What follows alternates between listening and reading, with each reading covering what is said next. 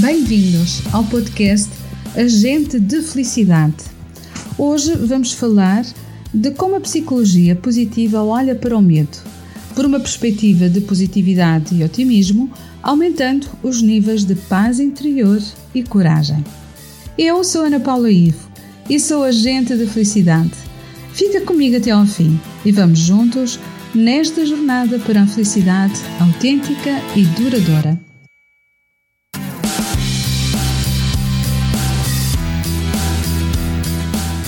Agente de Felicidade, com Ana Paula I.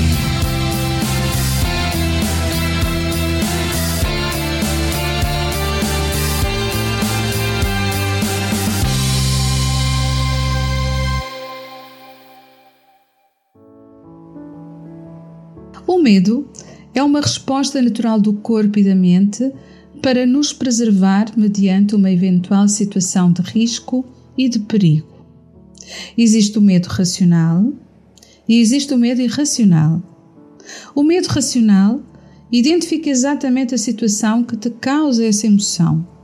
Tu sabes do que tens medo, porque consegues identificar esses medos. Quanto ao medo irracional, tu só sabes que sentes medo, mas não consegues identificar nem explicar o que te causa essa emoção. Sendo o medo racional ou irracional, essa emoção provoca diferentes reações no teu comportamento. Podes ficar paralisado ou paralisada se a situação for real e tiver um impacto inesperado em ti. Podes lutar com todas as tuas forças e coragem, mesmo que a situação seja muito difícil. Ou podes simplesmente fugir caso aquilo com que te defrontas é maior do que tu e coloque e comprometa a tua sobrevivência e a tua integridade física. O medo é uma emoção extremamente necessária, porque ela tem sempre uma mensagem importante para nos entregar. Mas o mais interessante é que nós somos maiores, somos muito mais sábios, muito mais sábias, mais profundos, mais profundas do que a própria emoção em si. A psicologia positiva coloca o seu foco de bem-estar e, por isso, ensina-nos a não negar esta emoção chamada medo e que, na verdade, ninguém quer sentir. Mas a psicologia positiva incentiva-nos a acolher esta emoção, percebendo a força interna que ela nos pode entregar, fortalecendo a coragem e a autoconfiança. Há dias, uma jovem desabafava comigo que sentia um medo, que ela mesma apelidou de medo irracional, que lhe causava vergonha expressá-lo e em partilhar esse medo com outras pessoas. Acolhi a sua emoção de vergonha, fazendo-a sentir que esse medo teria com toda a certeza uma mensagem importante para ela e que, se quisesse, eu estava ali com todo o carinho para a escutar e falar sobre esse medo, sem julgar, sem criticar. Apenas acolher essa emoção e juntas tentarmos decifrar qual a mensagem desse medo. Comecei por lhe dizer que quando sentimos medo é porque por alguma razão não podemos expressar o amor que temos dentro de nós. Ela ficou surpreendida a olhar para mim, como que a processar e começou a emocionar-se. Os seus olhinhos começaram a brilhar pelas lágrimas que começaram a surgir. E dizia: Não sei porque sinto este medo e agora também não sei porque é que estou a chorar. Só sei que parece que a Ana tocou em alguma coisa que está trancado dentro de mim. Peguei-lhe na sua mão com gentileza e acolhia, ainda com mais carinho e pedi-lhe que me falasse desse medo que tanto a envergonhava. Então, mais confiante, falou-me que sentia medo de ser presa. Que isso era irracional, porque na sua vida não existia nada que levasse a que isso acontecesse. Então convidei-a a eliminar a palavra irracional, a aceitar apenas que era medo e pronto. A palavra irracional por si só já era um julgamento e uma crítica, e isso levava a não conseguir aceitar e a acolher a sua emoção de medo. E repetimos juntas várias vezes: Sinto medo de ser presa. Sinto medo de ser presa. Eu sinto medo de ser presa. Até que, passado alguns momentos, ela começou a rir e depois a rir e a chorar ao mesmo tempo. E rimos juntas, até ela conseguir parar. Depois sentiu-se aliviada e respirou fundo várias vezes. Expliquei-lhe que o cérebro não distingue o riso do choro. Por isso, muitas vezes nos sentimos bloqueados emocionalmente e que uma coisa e outra são válidas e saudáveis. É importante rirmos e chorarmos, independentemente da situação. Temos tendência para associarmos o riso à alegria e o choro à tristeza. Mas isso não é uma lei. Não tem de ser necessariamente sempre assim. Somos livres para expressarmos as nossas emoções como for mais confortável para nós. E depois perguntar-lhe: e aquele medo de ser presa? Como está agora? Ah, parece que desapareceu, disse ela. Até me esqueci que tínhamos falado sobre isso. Claro que a sua explosão emocional foi uma libertação. Expliquei que o medo de ser presa lhe criava ansiedade e angústia, que lhe provocava um comportamento de fuga para a frente. Bloquear as emoções para evitar de ser criticada ou julgada fazia com que se contraísse, e isso também a fazia fugir das suas próprias emoções. Daí surgia o medo de ser presa, que na verdade era a mensagem que o medo tinha para ela. Estava presa nas suas emoções. Prendia demasiadas vezes as suas emoções.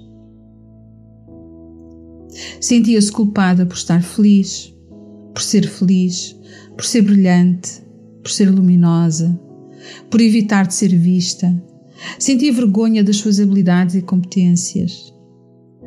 Então, sempre que tentava ser outra pessoa, prendia as suas emoções e, na continuidade de o fazer, começou a desenvolver ansiedade, que lhe causava insegurança e o medo de ser presa, que afinal não era um medo irracional, era um medo que tinha uma causa raiz. Devo dizer-vos que foi um momento muito tocante e muito emocionante e ao mesmo tempo muito prazeroso, quando no final da nossa conversa nos abraçámos com profunda gratidão, felicidade, porque agora havia lugar para a paz. Só podemos mudar aquilo que compreendemos. E a psicologia positiva é a chave mestra para o florescimento humano abrindo-nos novas perspectivas para investigarmos, reconhecermos e aceitarmos as nossas emoções em vez de nos focarmos no sofrimento. As práticas meditativas regulares ajudam muito no controle do medo e da ansiedade que ele causa. Esta prática regular, sobretudo a prática da atenção plena, ajuda-nos a termos mais controle sobre a nossa mente, e as nossas emoções. Aprendermos o hábito de dominar a mente e não deixar que seja ela a dominar-nos. Na sequência, convido-vos para realizarmos juntos e juntas uma prática de atenção plena para lidarmos positivamente com o medo. Então começa por te sentares com a coluna reta e se tiveres tendência para adormecer durante o processo meditativo, deixa os olhos abertos, olhando para baixo, mas sem baixar a cabeça. Manter a coluna reta ajuda-te a manter o foco durante a prática de atenção plena. De forma vívida, recorda uma situação em que sentiste medo como se neste momento estivesse a passar por essa situação novamente. Tenta detectar exatamente o que estás a sentir nessa situação. Percebe onde é que esse sentimento está localizado no teu corpo.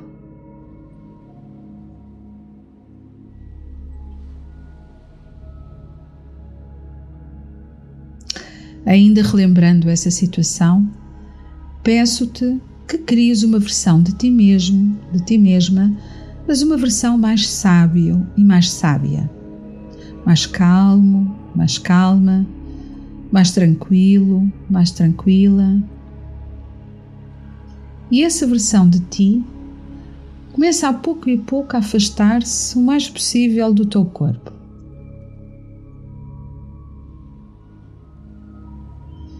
E à medida que se afasta, vai olhando a situação de fora. Revi então essa situação.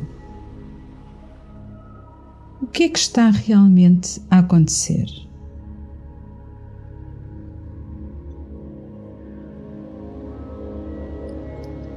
Considerando que a tua versão mais sábia considera aquilo que gostaria de dizer a ti mesmo ou a ti mesma. Que está a viver essa situação neste momento.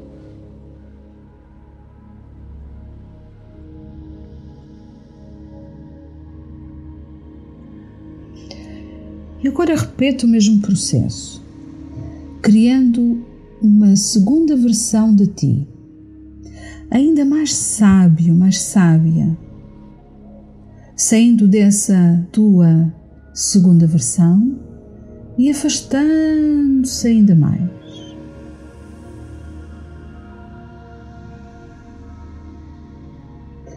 Começa a observar-te nessa segunda posição.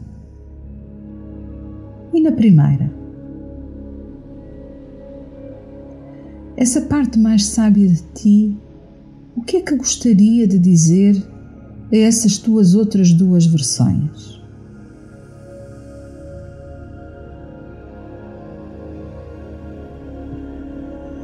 E afastando-te um pouco mais, fica agora na terceira posição, até que te sintas firme, forte, sobretudo forte o suficiente para lidar com esse momento com a causa dessa situação. E considera o que é que essa terceira versão, cada vez mais sábia, tem para dizer às outras versões de ti.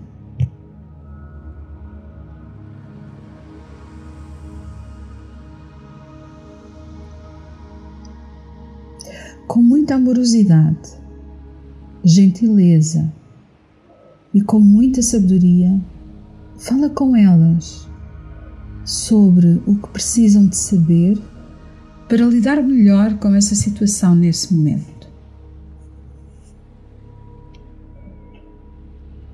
E fica junto delas, fica junto das tuas versões durante o tempo que for preciso para as fortificar.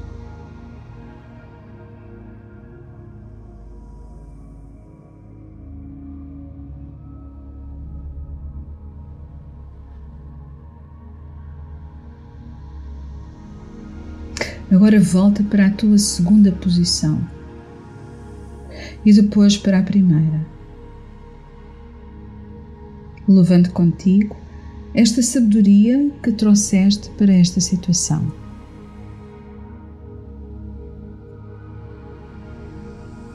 De volta à primeira posição, o que é que sentes agora? O que é que aprendeste?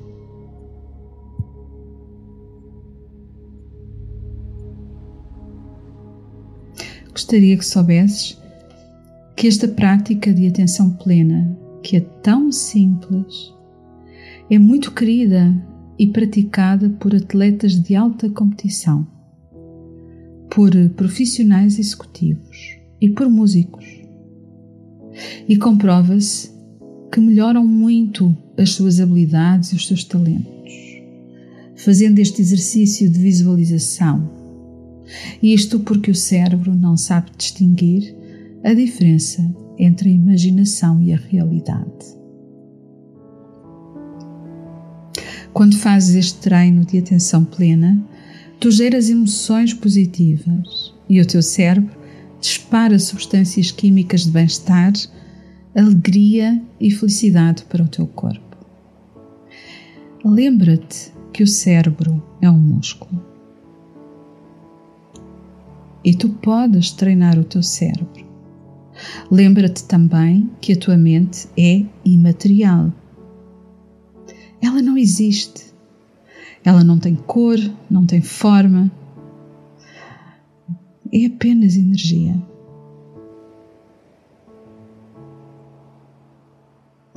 Quanto mais treinares o teu cérebro, mais autorregulação tu consegues gerar. E a autorregulação gera emoções positivas. Quando tu consegues, nesta prática de atenção plena, criar novas versões de ti próprio, de ti própria, cada vez mais sábias, mais positivas, mais corajosas, mais fortes, Estás na realidade a fortificar-te. Estás na verdade a empoderar-te. Estás na verdade a gerar o teu florescimento pessoal. Estás na verdade a sair do sofrimento para o bem-estar.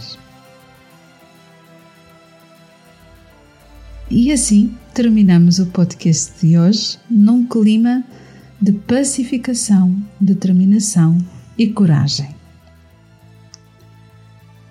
Desejo sinceramente ter inspirado o teu coração e trazer mais esperança e otimismo para o teu bem-estar. Se desejares saber mais sobre florescimento humano, entre em contato comigo através do meu site em anapaulaive.com ou envia mensagem. Terei todo o gosto em esclarecer as tuas dúvidas e responder às tuas questões. A Agente de Felicidade regressa na próxima segunda-feira às 21 horas, como habitualmente. Junta-te a mim nesta jornada para a felicidade autêntica e duradoura.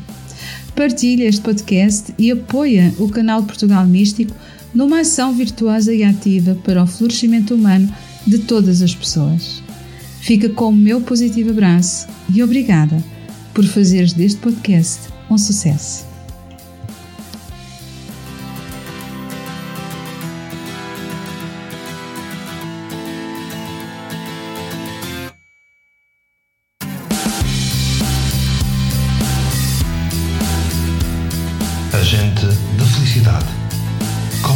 Com